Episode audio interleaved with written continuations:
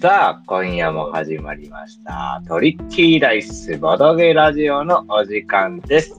本日は2023年6月28日放送です。このラジオは毎週水曜日土曜日夜10時45分からボドゲに関することについてお話ししております。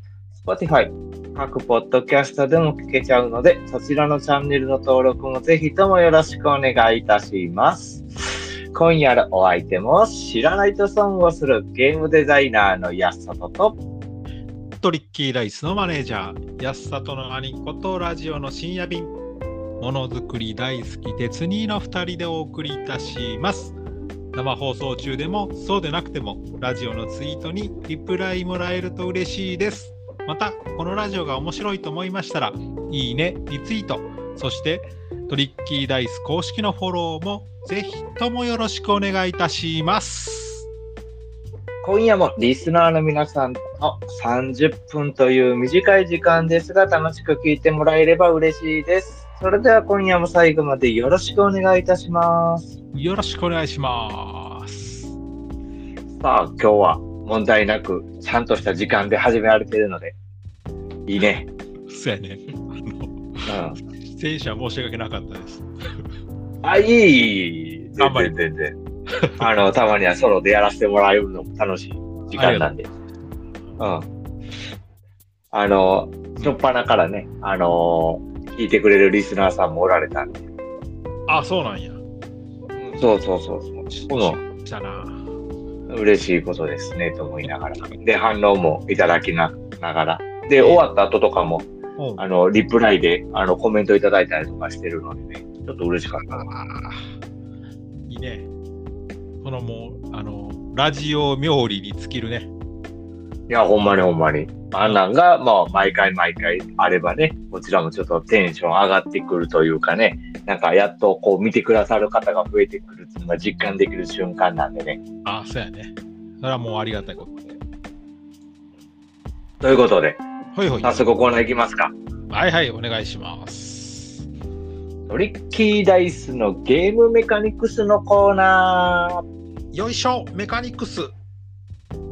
このコーナーは、安里が気になっているボードゲームのメカニクスについてお話しさせてもらうコーナーとなっております。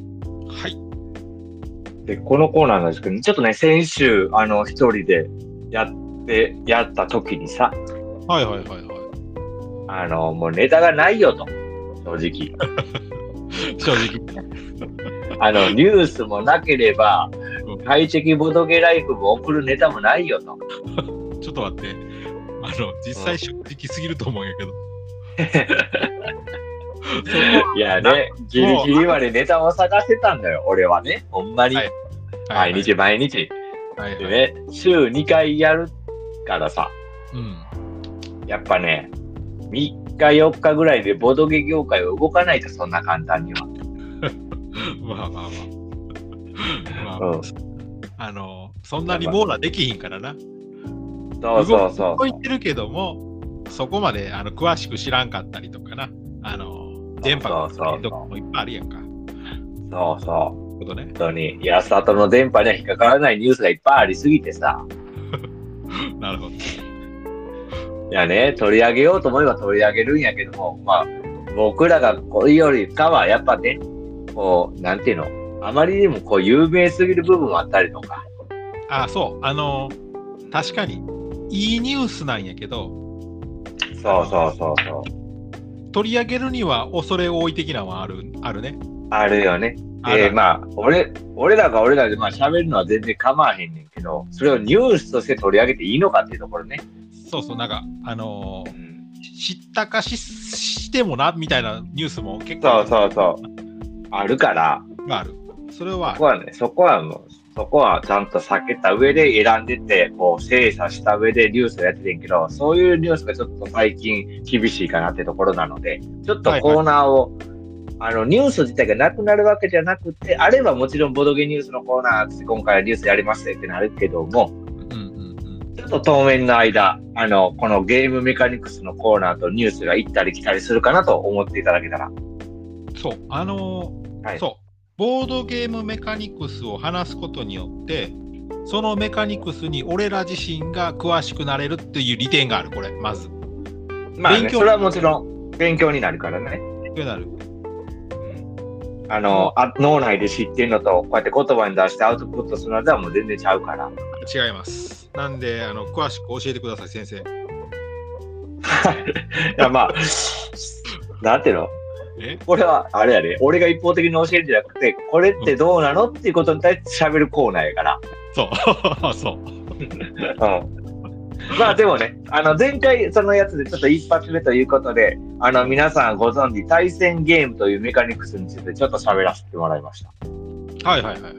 はい、なんで今回、そうじゃなくて、それとこう対局にある協力ゲームっていうメカニクスについてちょっと喋らせてもらおうかなと思ってます。ああ、いいっすね。まあ皆さん、あのもう今となっちゃ当たり前、協力ゲームっていうメカニクス、うんうん。もう協力型なんたらなんたら、何々なら協力型ゲームとか、結構もう代名詞として使われてるような形で出てくるから、当たり前のように使われてるけど、そもそも協力ゲームって何ぞやっていうところなんやけど、まああれよね。わかりやすい代表としては、俺の中ではパンデミックが一番みんな知ってると思う。ああ、有名やね。うん。あれ、協力型ゲームやろ？もうあれはもう協力型ゲーム。もうあれが一つの、なんていうの。あれで広まったと言っても過言ではないぐらい。いやね、それがまあ第一、パンデミックの一番大きな功績な気がする。そうそうそうそう。ジャンルを確立した。協力ゲーというので、ジャンルを確立したのは、まあそれかなと。実際、ボードゲームって一つのこうメカニクスだけで作られてることって結構少なくてさ、いろんな複数なあれが組み合わされてるから。うん。ああ、そうやね。例えばあれやろな。あの、スコットランドヤードとかやったら、協力まあまあまあ正体陰徳とか、そういうことやろ？言いたいのそそうそう、まあ、正体陰徳、うん、まあ、それ推理の方に入るのかな、あれは。まあまあ、そういうこと。あれは推理か。あなるほどね。うん泥棒と警察と分かれてっていうチーム戦になるから。うん。っていう形でやられてるのが、まあ、あるんやけど、まあ、協力型って何ぞやってところなんやけども、はいはいはい。もうその通り、もうゲームに勝つか負けるか、ゲームとの勝負。あもうプレイヤー全員がゲームにの出されたそのミッションに対してとか、まあ、アクションとかに対してどうクリアしていくかっていうのが大前提である。あ最近だから、よく言われてるのは、あれやな。アンドールの伝説とか、最近って言ってもちょっと古いんかもしれんけども、まあまあまあ。うん。こういう感じやね。あ、あ、対そうやな。あ、対なんかとか。うん。ゲームをクリアするのが目的みたいなのが、全員。協力して、そのゲームのお題をクリアしましょうよみたいな。そうそうそうそう。はいはい。そういうのが、まあ一応協力ゲームとしてる位置づけ。その中で、例えば、あの、さっき言った正体、陰徳要素があったりとか、裏切り要素があったりとか、うんチーム戦になってたりとか。はいはいはい。なんかそういう、こう、いろいろカテゴリーがあって、カテゴリーがメカニクスが掛け合わせて一つのボードゲームとしてなったりとかする。わかるよ。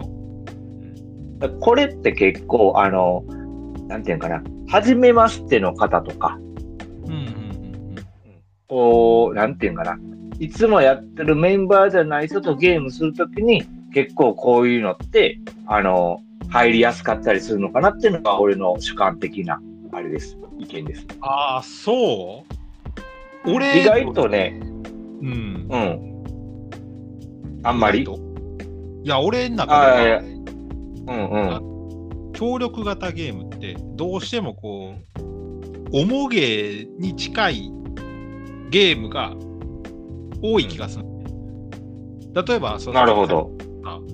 アンドールの伝説もさ、なんていうの、プレイ時間そんなに短く終わらんやん。面白さはお墨付きやと思うし、例えば、いまあ、イオンズエンドやったっけ？うんうん。とかさ、その軽いゲームではないやん。うんうんうんうん。協力型ゲームの、まあ、何って挙げられたら最近やったらそれとかさ、うんうんうん。なんかこう、やっぱり、グルームヘイブンとかわかる？うんうん。わかるよ。なんかめっちゃ重い9キロぐらいある。うん、長い。うん、うん。もう、ずっしり入ってるね。そう協力ゲームっていうイメージやから、うん。うん。なんかその、みんなで軽くする協力ゲーム知らんだけかもしれんねんけど、まあ、お兄ちゃんが多分言ってるのは TRPG に属してる感じの協力ゲームね。多分ね。ああ、そうそうそうそう、なんかみんなで、うん。その、クリアする的な協力ゲーム。うん。うん、そうそうそ、それをこう、徐々に徐々に緩和させていって、爆発的に認知度を上げたのがさっき出てきたパンデミック。ああ、パンデミックぐらいやったら、まあ、あの仲良くなれるな。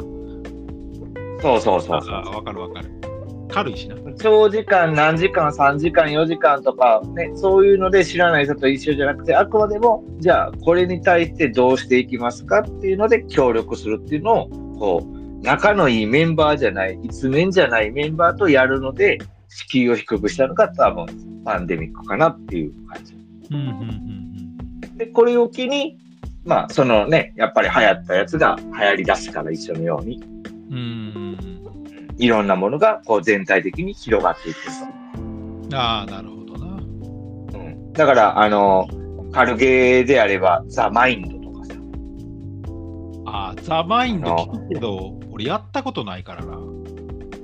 まあ、そうそう、そういうのとか、いろいろこう、軽ゲーシリーズの中でもそういう協力ゲームが出てきたりする。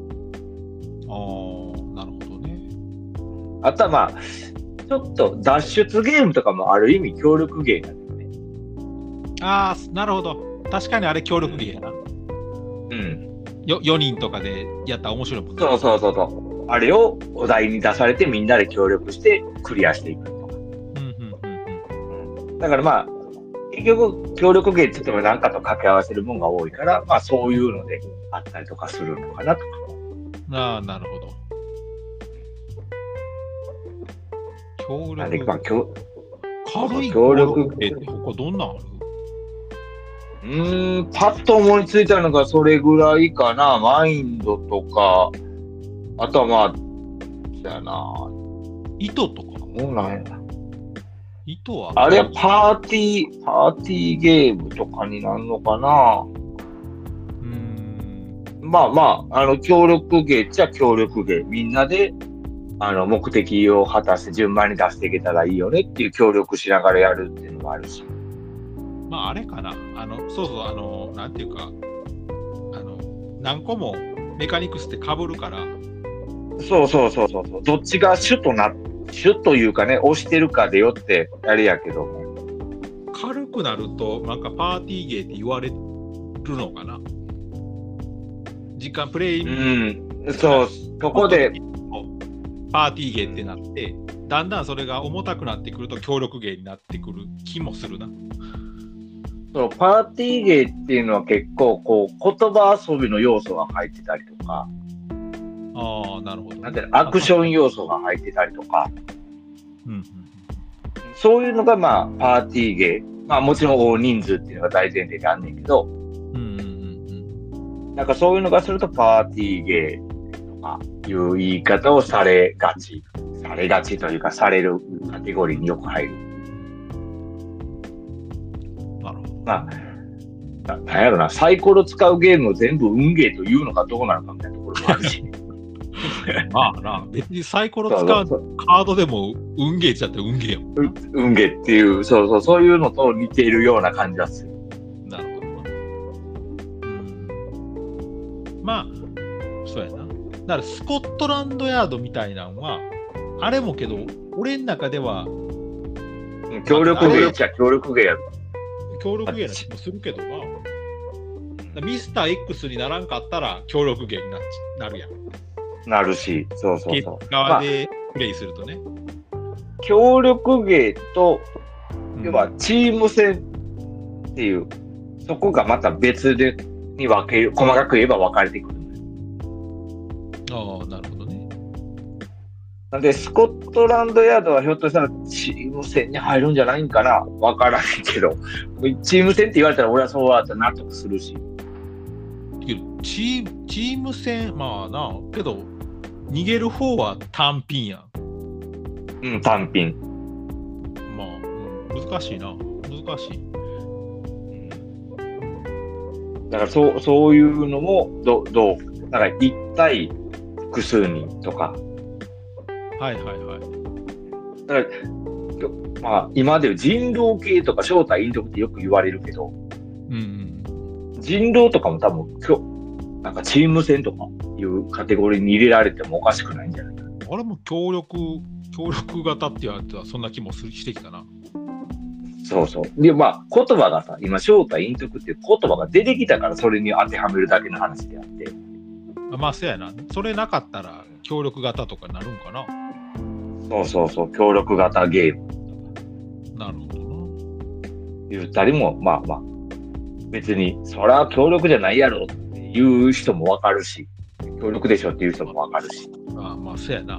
難しいと思うよ。まあ、ぜ絶対的にこういった境界線があるわけではないっていうのが、まあ、一つまあ、ります確かに、あの、かぶってるからな。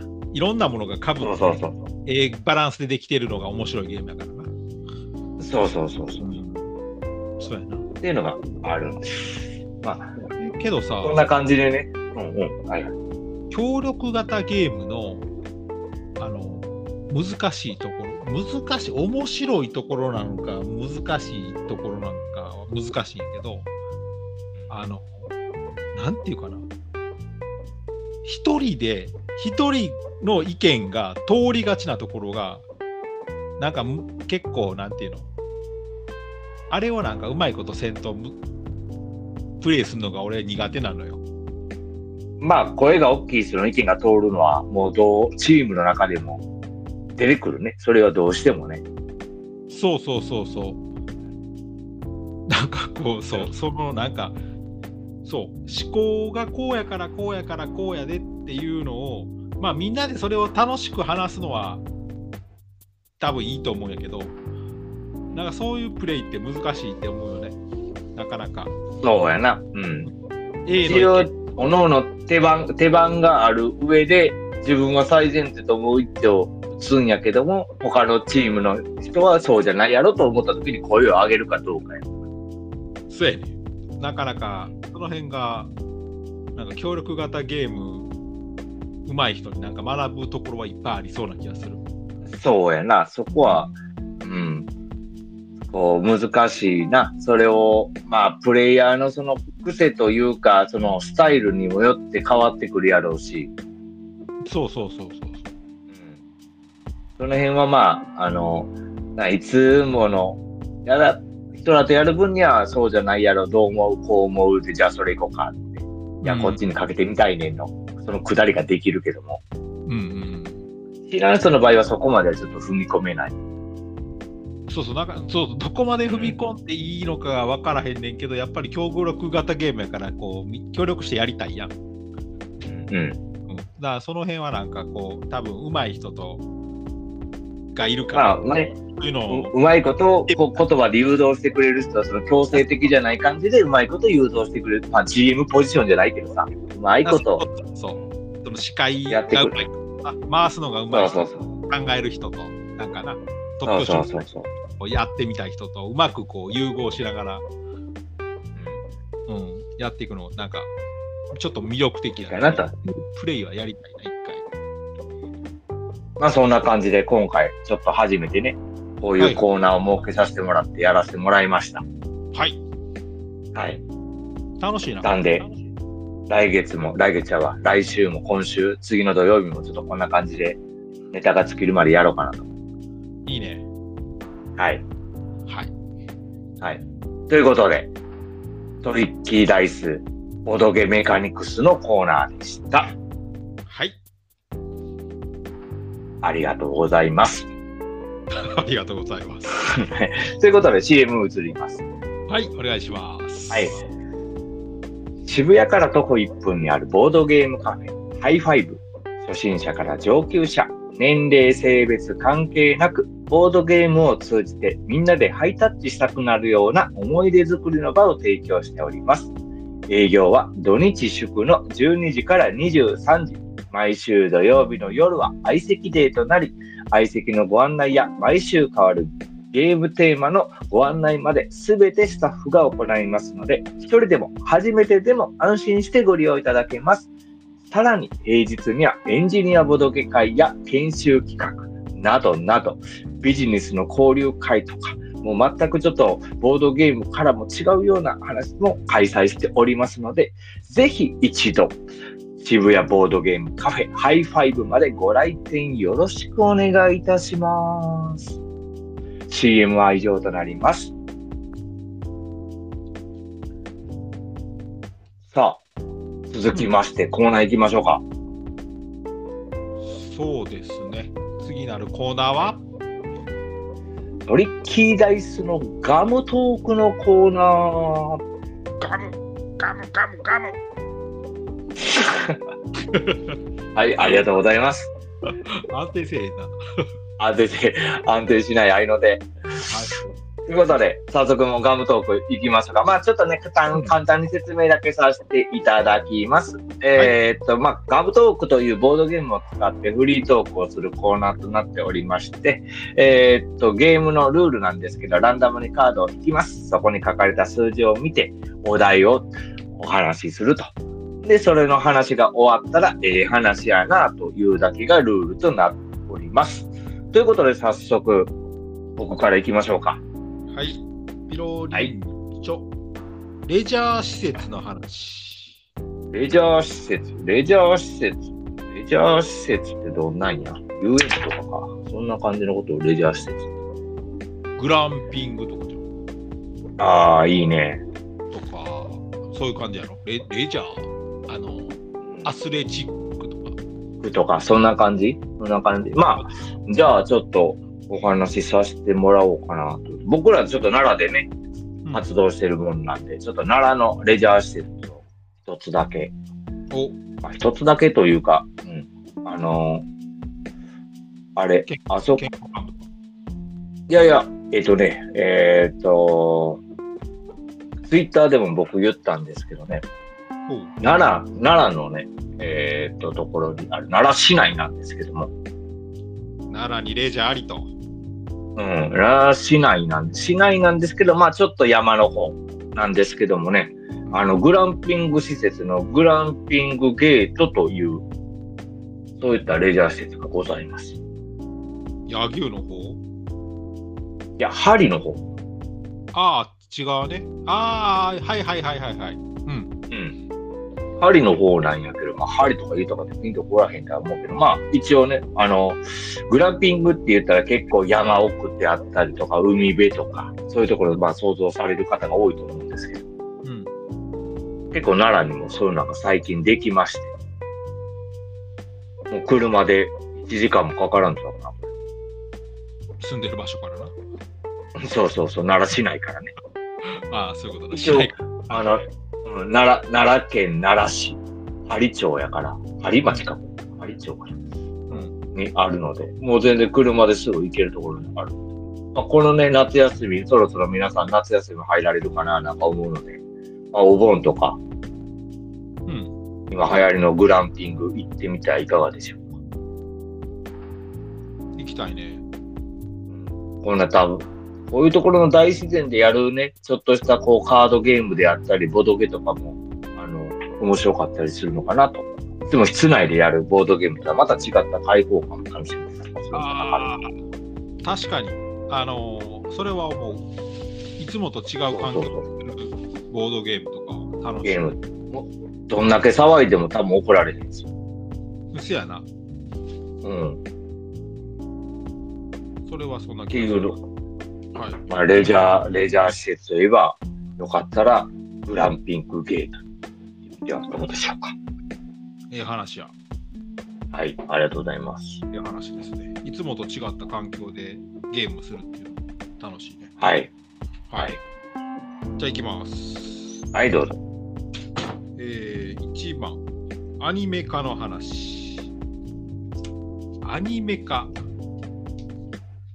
アニメ化の話なアニメ化の話。なんかアニメ化しした話で、なんかグッときたってあるかなアニメ化、最近アニメ化。うん。昔でもいいんやで。昔、お、これとうとうアニメ化したかね。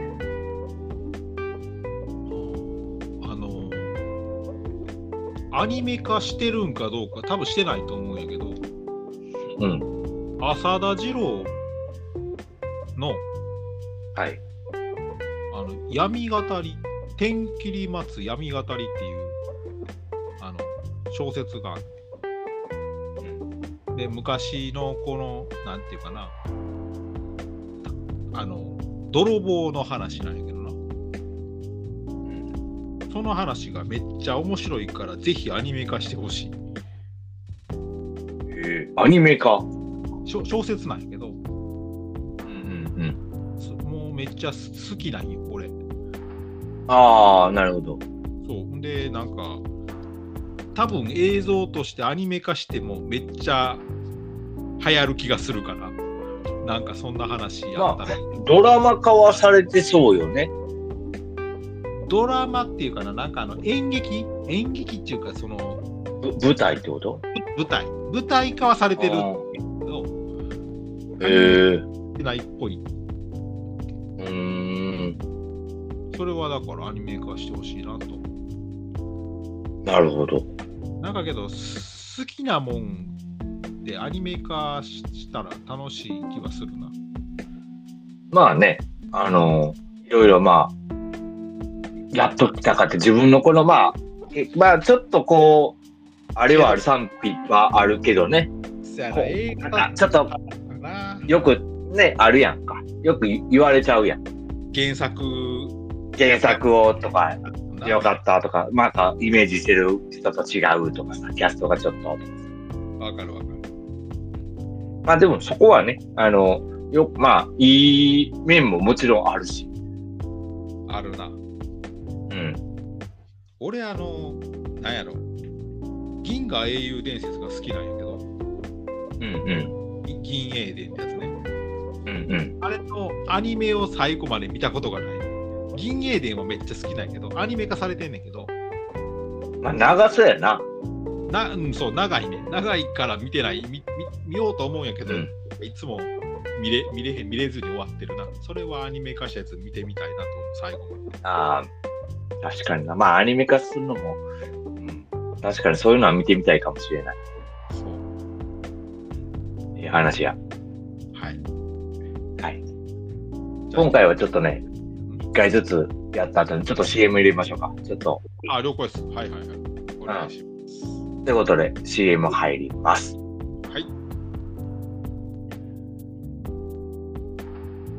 トリッキーダイスの安里がお送りするメンタルダイブ型カードゲームが Amazon で好評販売中。その名もルーラー。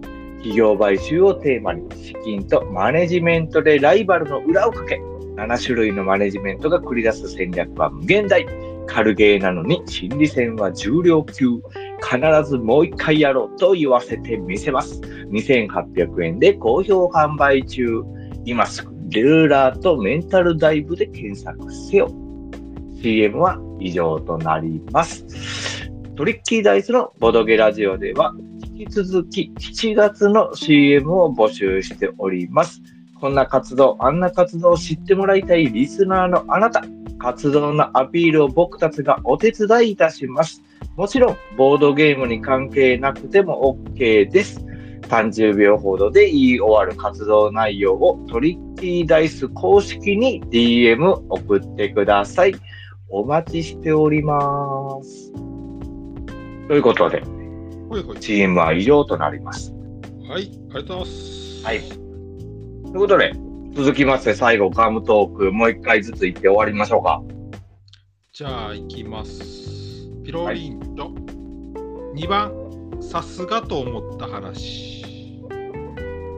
さすがと思った話。ほい。さすがと思ったさ話。すさすがと思った話なさすがやで。さすがと。さすがやなと。難しいけど、まあまあ、あーなんやろな。あのー何が、どのタイミングでっていうわけではないんやけど、あのーまあ、兄弟やからやろうからな、なんとなく俺のことを一番よく知ってるのはお兄ちゃんやと思ってんねん。そらそうやな喋っててさ、うん、ある程度、お前の思うことは大体こういうことやろなっていうのが思ってる上で、まあ話してるんやろうなとは思うんやけども。で、俺がこういうことをしたいなとか、あんなこと思ってんねんって言った時に、うん。まあ先読みしてるのか、まあたまたまそれにヒットしてるのかは別として、うん。俺の求めてるコメントを出してくれる時がちょいちょいあるのはさすがやなと。ああ、まあ、わからんじゃないな。あの、あれは思った。どううん、そう、どっかで俺もその言葉がくれるやろうと思って多分喋ってるんやけども、うんうん。なんか、その、やっぱりそこをちゃんと返してくれるのはさすがやなとは思 ああの、それ言ったときに、そう思っててっていうのも、まあまあおもろいよな。割とあるし。う。まあ、そうそうそうそうそう。だからまあその辺はさすがやなと思う。ルーラー作っててさ、なんか、まあちょっと、なんていうの、うまくいかへんこともあったやん。なかなかこう、うんうんうん。なんか進まん時があったね。まあ時とかさ、で、け結構まあこう、やってて、ちょっと進んだりとか進まんかったりっていうのを、うんうんうん。あの昔、弟と僕とで2人で、まあ、あと友達と一緒に、あの、MMO をやってた時代があるんですよね。リネージュっていう。ああ、はいはいはい。で、その時のなんかこう、ボス倒しに行く時の、なんかね、あの、なんていうのかな、クエストというか、そういう感じの、なんて例えを言ったら、それすごいわかるわって話。ああ、なるほどな。うんうんうん。そうそういうことやろ。ちょっとうんうんうんうん。変わりにくいかもしれへんけど、それに似てるよそうやな思ってたっていう。そうそうそうそうそうそうそうそうそのまあ例え話を出したときにピピンポイントのその例えあのよくみんなのあるある例えではなくて俺らだけしかわからんような例え話がたまに出してくるときにああさすがやなと思うああ、それは思うな。面白いな。うんそう。そういうのが、はい、思いました。ええ話や。はい。はい。じゃあ最後お願いします。4番、二次創作の話。あらま二次創作の話って、あれやろ？あの、一次が原作で、それに対して、そそうそうそうそう。もうにそういう認識でいいと思う二次創作ってしたことないから、なんとも言えへんねんけど、なんていうの、やっぱり一時をしこよなく愛してる人がするんだよなと思うな。せやろな。そう。で、めちゃめちゃ好きなのな。そう、みんな解釈が違うやん。好きうんな、うん。まあ、キャラも違うし、うんその理解度違もうあるし、あの理解度の深さは一緒かもしれんけど、この方向性が多分全然違う。違うね。うん。がゆえに、こう、なんていうかさ、あの、まあ、争いが起きたりとかさ、うん。それも含めて、なんか、すごく原作が好きなんやなっていうのが伝わる。うんなるほどな。で、でその二次創作をこうしてる人のおかげで、本当の、なんていうの、原作を知れたりとか、もうちょっとなんか詳しくなったりとかするやん。うんうんで、まあ、ボードゲーム、俺らのしてる今の活動もさ、同人活動やん。そうやね。そう。ほんで、まあ、一時が何かって言ったらちょっと分からへんねんけど、うんその、なんていうかな、一時を、二次創作、うんまあ、なんていうかな、その、一時の作品を盛り上げるようなボードゲームも作れたらいいなと思う。ああ、なるほど。自分がめっちゃ好きなものがあって、それでボードゲームを作って、その一時のものをすごく盛り上げれるようなボードゲームも全うん然うんうな。やろな。それはもう最高よね。そうそうそう、なんかあるやん、そういうのって。うん。うん、そういうボードゲームできたらいいなと思うね。そういうのはちょっと意識的に作れていったら、なんか、ちょっとしたこう、まあ、業界もそうやし、どっちの業界もそうやし、あの、世間的にもね、ちょっとしたこう、フィーチャーされてもいいかなとは思うしね。あそうそうそうそう。あ、ジョイプルゲームさんは。こんばんは。もうそろそろ。もう最後の終わるところなんですけども、でも、最後まで。最後なんで、最後まで聞いておいてもらえると嬉しいです。よろしくお願いします。はい。さあ、本当に最後になって、ええ話やった。ありがとうございます。ありがとうございます。まあ、今回ね、ちょっと初めてのコーナーを設けながら、あーだのこうだのとやりましたけども、どんな感じでしょいや、あの、面白いな。あの、面白いっていうか、やっぱ、ボードゲームメカニクスのコーナー、もうちょっと深掘りしていこう。う、ちょっとコーナーの時間を広げる。まあ、広げるというよりも、あの、ボードゲーム好きな人が楽しめるような、ちょっと浅いところで話すのも一つなんやけど、もうちょっとこう話してるうちにそこを語れるぐらいの内容になれたらいいなと思う、今は。わかりました。うん。そしたら、このコーナーは採採用ということですが、採用採用。全然採用。ありがとうございます。ありがとうございます。俺がリスナーやったらちょっと楽しみかな。